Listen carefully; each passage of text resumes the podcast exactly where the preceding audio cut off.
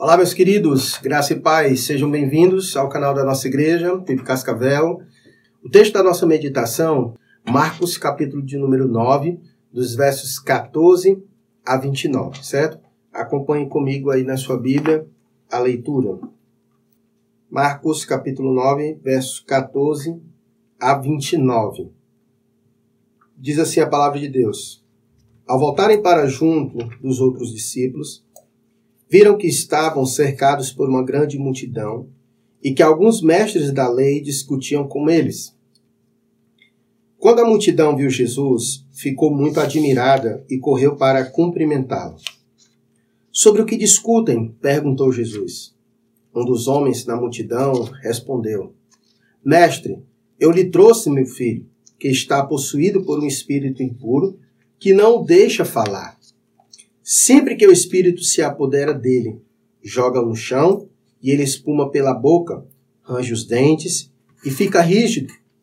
Pedi a seus discípulos que expulsassem o espírito impuro, mas eles não conseguiram.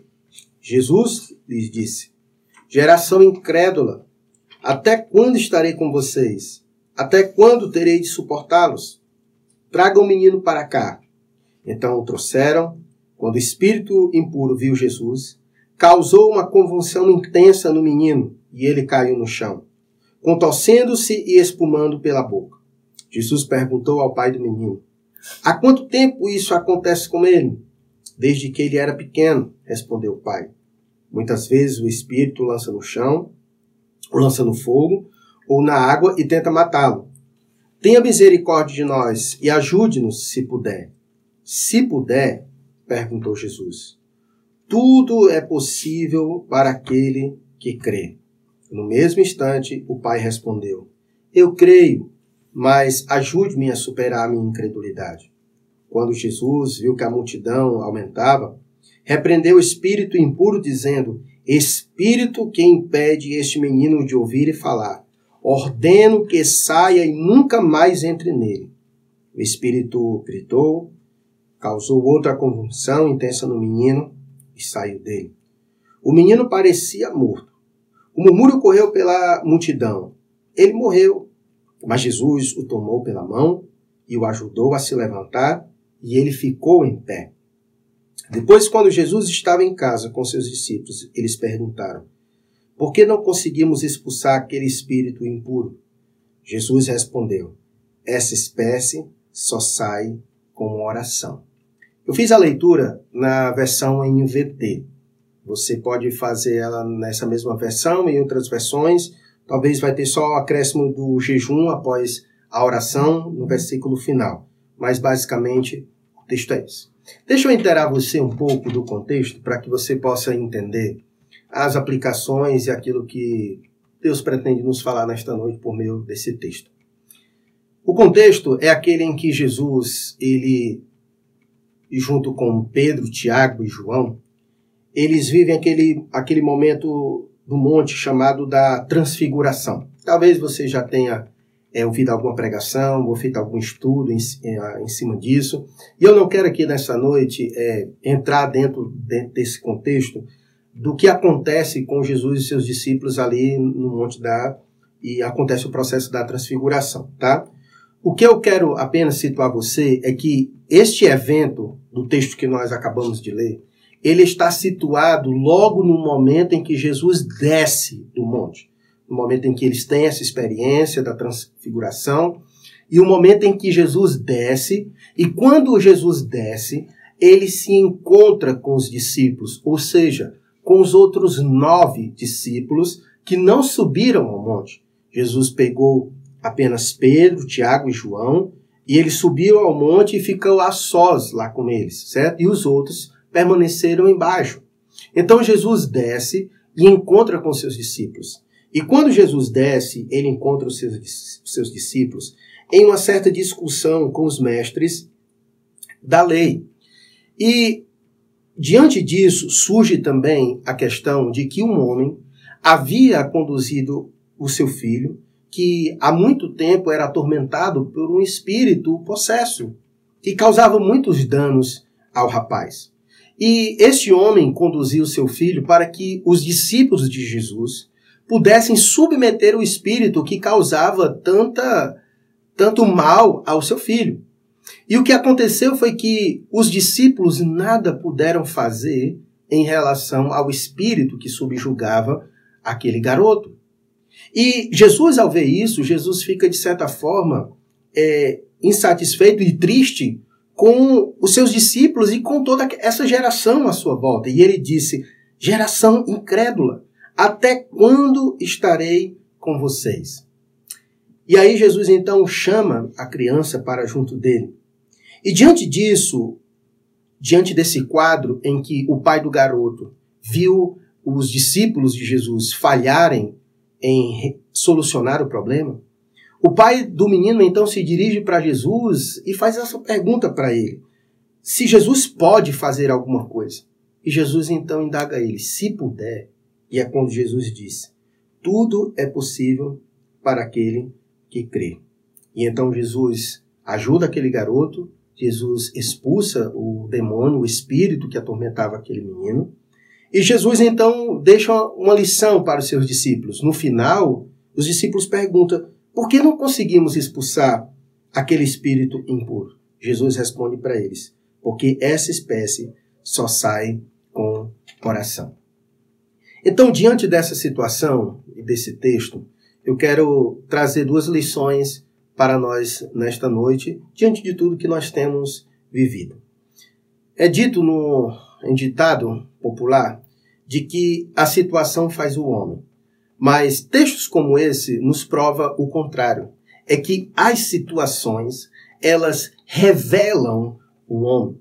E essa não é a primeira vez que situações revelam-nos algo sobre os discípulos. Essa não é a primeira vez que as situações traz lições aos discípulos, mostra coisas sobre os discípulos. Então eu quero nessa noite começar falando sobre isso, que essa situação revelou algumas coisas acerca dos discípulos. E a primeira coisa que fica em, em evidência do que se revela dos discípulos é que os discípulos precisavam melhorar a sua vida de oração para que eles pudessem lidar com aquele tipo de situação. A situação em que Jesus encontrou os discípulos foi de fracasso. Os discípulos não conseguiram lidar com a situação de um homem e seu filho que era possesso. E aquela situação então ficou evidente isso, revelou que os discípulos não estavam preparados para lidar com aquela situação. E o fato deles não estarem preparados para aquela situação foi o fato que causou o fracasso deles com a própria situação. E Jesus especifica qual foi a raiz do seu fracasso, do seu insucesso. Jesus disse: olha, para esse tipo de situação é preciso oração. Ou seja, os discípulos não estavam com um tipo de intimidade com Deus, porque oração, antes de tudo, é comunhão com Deus, é disciplina espiritual, é intimidade com Deus. Os discípulos foram reprovados diante daquela situação porque não tinham intimidade com Deus suficiente para ter sucesso. Então essa situação ela revela isso. Então Diante dessa situação que nós estamos passando, nós, como discípulos de Jesus, a pergunta que se faz é: o que essa situação do coronavírus tem revelado em nós e acerca de nós? Salomão, em Provérbios 24, 10, ele disse que se te mostras fraco no dia da angústia, a tua força é pequena. Ou seja, no dia da angústia, se nos mostrarmos fracos, fica revelado que a nossa força é pequena pequena. Então você percebe que as situações ela têm a capacidade de revelar muitas coisas acerca de nós e em nós. E a pergunta é: o que essa situação do coronavírus tem revelado em nós, acerca de nós, do povo de Deus? O que eu tenho percebido, irmãos, tristemente, é que essa situação tem revelado em muitos discípulos de Jesus medo e insegurança. Muitas vezes nós ficamos nos perguntando o porquê que as coisas acontecem, porquê que Deus permite as coisas acontecerem. É bem verdade que em alguns momentos da nossa vida nós não saberíamos algumas coisas se nós não passássemos por algumas situações. E algumas situações elas são providenciais mesmo, vêm da parte de Deus para expor algumas coisas a nós mesmos, coisas que talvez estavam escondidas em nós ou que nós mesmos estivéssemos escondendo. Então eu acredito que essa situação tem revelado muito isso: medo e insegurança. Nós temos visto discípulos de Jesus, pessoas que creem em Jesus, pessoas que conhecem os feitos de Jesus, pessoas que foram alvos do poder de Jesus, e nessa situação, com medo e insegurança. Eu não estou aqui dizendo que nós não devemos ter medo. Medo é uma questão natural da própria vida. Todos nós sentimos medos. Mas eu acredito que esse é o momento em que Deus tem nos chamado a nos agarrarmos ao sobrenatural. Se o medo é natural, então Deus tem nos chamado a nos agarrarmos ao sobrenatural. E nós então temos nos rendido ao medo, ao pavor, ao pânico, Toda essa situação tem revelado isso em muitos dos discípulos de Jesus: medo, pavor, desespero. Essa situação tem revelado também muita insegurança. Eu nunca vi tantos crentes com medo de morrer como eu tenho visto hoje. Será que nós mesmos acreditamos que a nossa vida está guardada nas mãos de Deus? Será que nós acreditamos de que ao morrermos, nós iremos nos encontrar com o nosso Senhor e Salvador?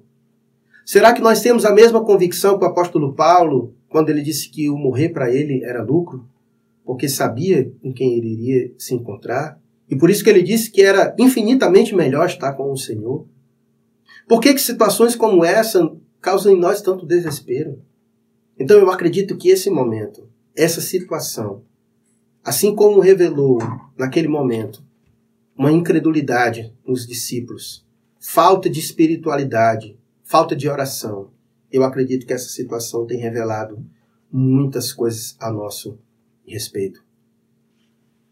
Eu acredito que essa situação tem revelado que nós precisamos melhorar muito na nossa relação com Deus. Assim como foi mostrado aos discípulos, que eles precisavam melhorar na sua oração, na sua vida com o Senhor.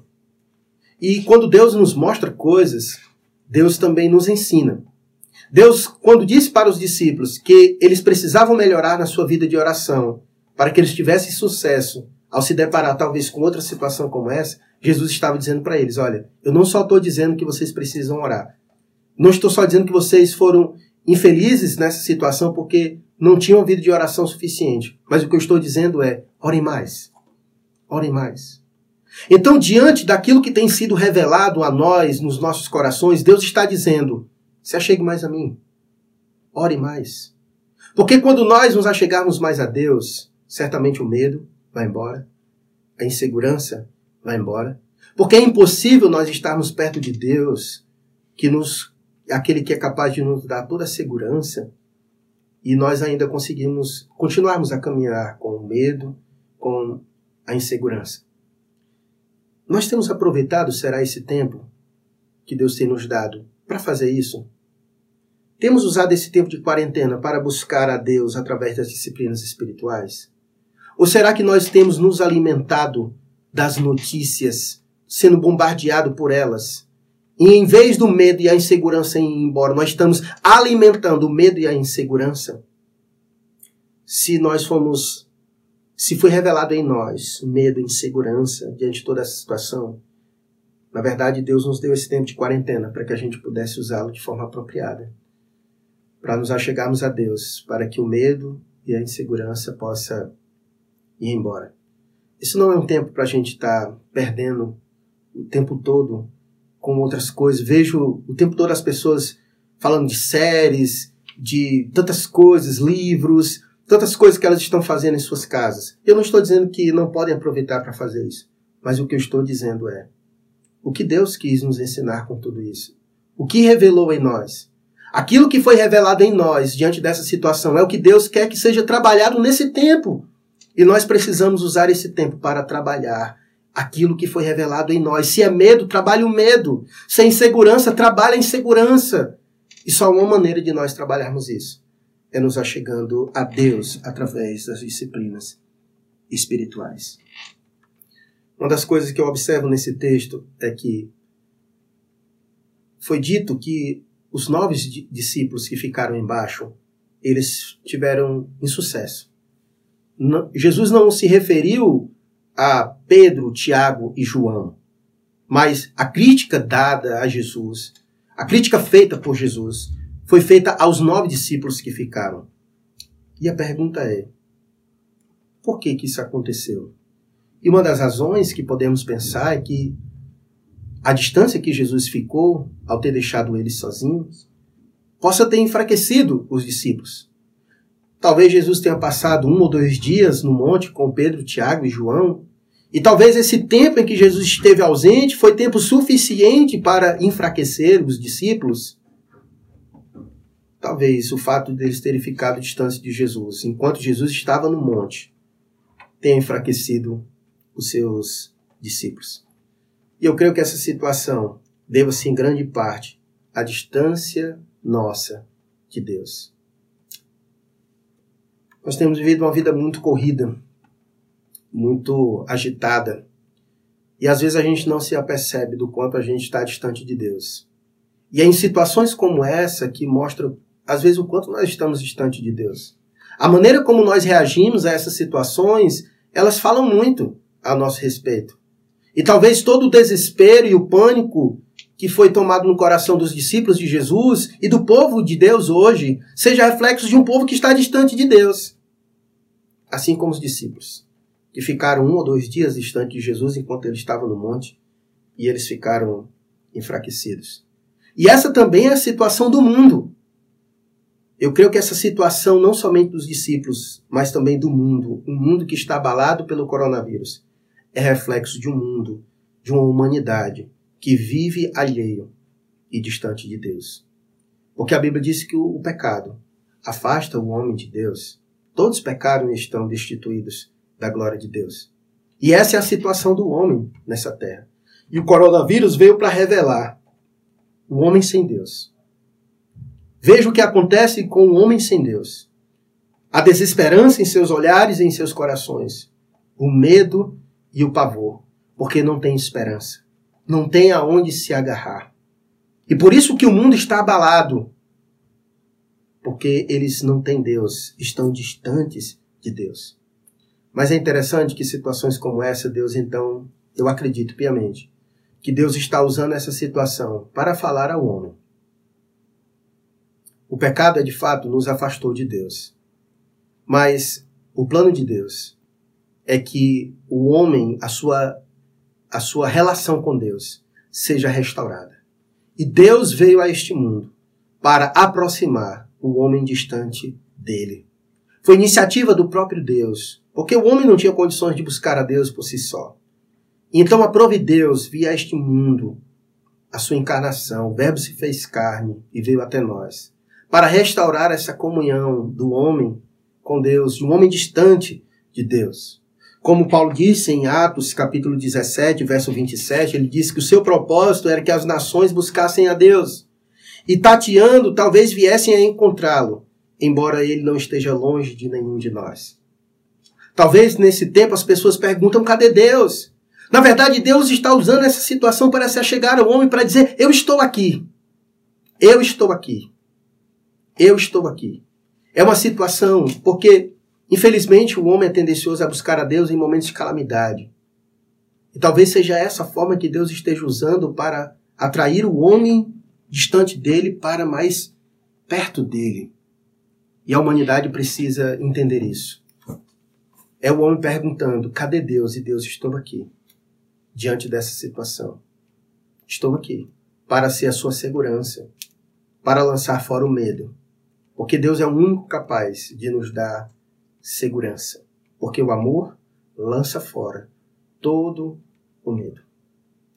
A segunda lição que nós conseguimos tirar desse texto é que nós aprendemos um pouco no domingo passado. E se você não viu a live no domingo passado, você pode conferir que está no canal da nossa igreja, você vai ver. Nós trabalhamos sobre Isaías capítulo 6, sobre a visão que Isaías teve.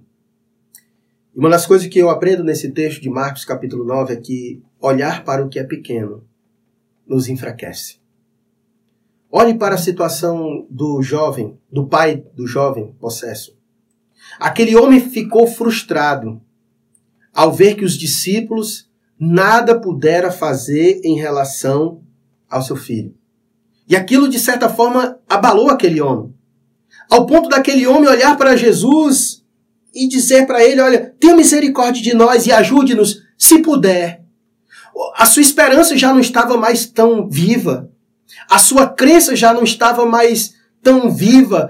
Havia uma dúvida em seu coração. Se os discípulos dele fra é, é, fracassaram, pode ser que o mestre também fracasse. Ele diz: ajuda-nos se puder. Perceba como olhar para o insucesso dos discípulos enfraqueceu aquele homem. E nós aprendemos no domingo passado o caminho inverso, que nós devemos olhar para Deus, que é grande, em vez de olhar para aquilo que é pequeno. Talvez seja esse o problema nosso. A gente olha para tudo isso e a gente fica tentando encontrar de onde virá o nosso socorro. Quem vai nos socorrer diante de toda essa situação? Muitas vezes olhamos para os líderes, não conseguimos ver talvez tanta solução, olhamos para o governo, não conseguimos encontrar tantas respostas. Talvez nós estejamos olhando para o lugar errado e isso nos enfraquece. Porque olhar para o que é pequeno nos enfraquece. E o problema do pai deste menino foi olhar para os discípulos. Ele olhou para o insucesso dos discípulos e então ele se enfraqueceu. E por isso ele disse: Tem misericórdia de nós e ajuda-nos se, se puder. Olha a pergunta que ele fez ao Senhor. E talvez seja isso que pode estar acontecendo nos nossos corações. Será que Deus pode fazer alguma coisa para reverter essa situação? Será que esse é o tipo de pergunta que nós devemos fazer? Talvez esse tipo de pergunta está sendo gerado no nosso coração porque nós não estamos olhando para onde deveríamos. Porque se de fato nós olhássemos corretamente como Isaías olhou para Deus e contemplou Deus, o tamanho que ele é, nós não faríamos essa pergunta. E por isso que Jesus disse para o homem: se puder. Ou seja, o que Jesus quer dizer para aquele homem? Como assim? Se puder. Por acaso há alguma coisa da qual eu não possa fazer? Se puder. Há uma possibilidade de eu não conseguir realizar alguma coisa? Então a pergunta de Jesus para esse homem é essa: se puder. E Jesus então responde ele: tudo é possível para aquele que, que crê. Tudo é possível para aquele que crê. E Jesus então mostra para aquele homem o quanto ele é poderoso. Textos como esse nos ensinam que não há nada que Jesus não exerça autoridade. Enquanto os discípulos foram infelizes, enquanto os discípulos foram fracassados, Jesus mostra o tamanho da sua autoridade e do tamanho do poder que ele tem para ter sucesso naquilo que ele propõe a realizar. Textos como esse nos mostram que, ainda que outras pessoas não consigam fazer, Jesus tudo pode fazer. Ainda que a ciência não possa nos trazer uma palavra final sobre tudo isso, Ainda que ninguém consiga encontrar uma solução para isso, pode ter certeza. Se Deus desejar, tudo ele pode fazer. Nós vimos isso no capítulo 5 de Marcos mesmo. Você pode folhear aí sua Bíblia para os capítulos anteriores e você vai ver uma sequência de eventos em que Jesus faz para mostrar o quão poderoso ele é e, e, e como ele exerce autoridade sobre diversas coisas.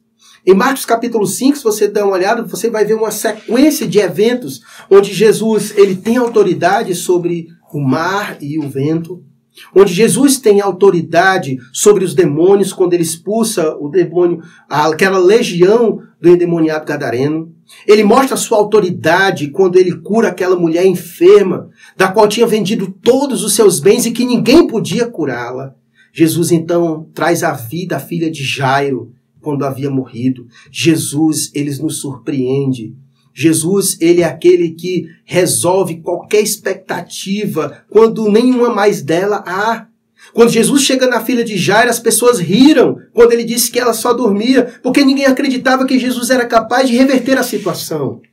Aquela mulher que há 12 anos sofria daquilo já havia vendido todos os seus bens e ninguém podia ajudá-la.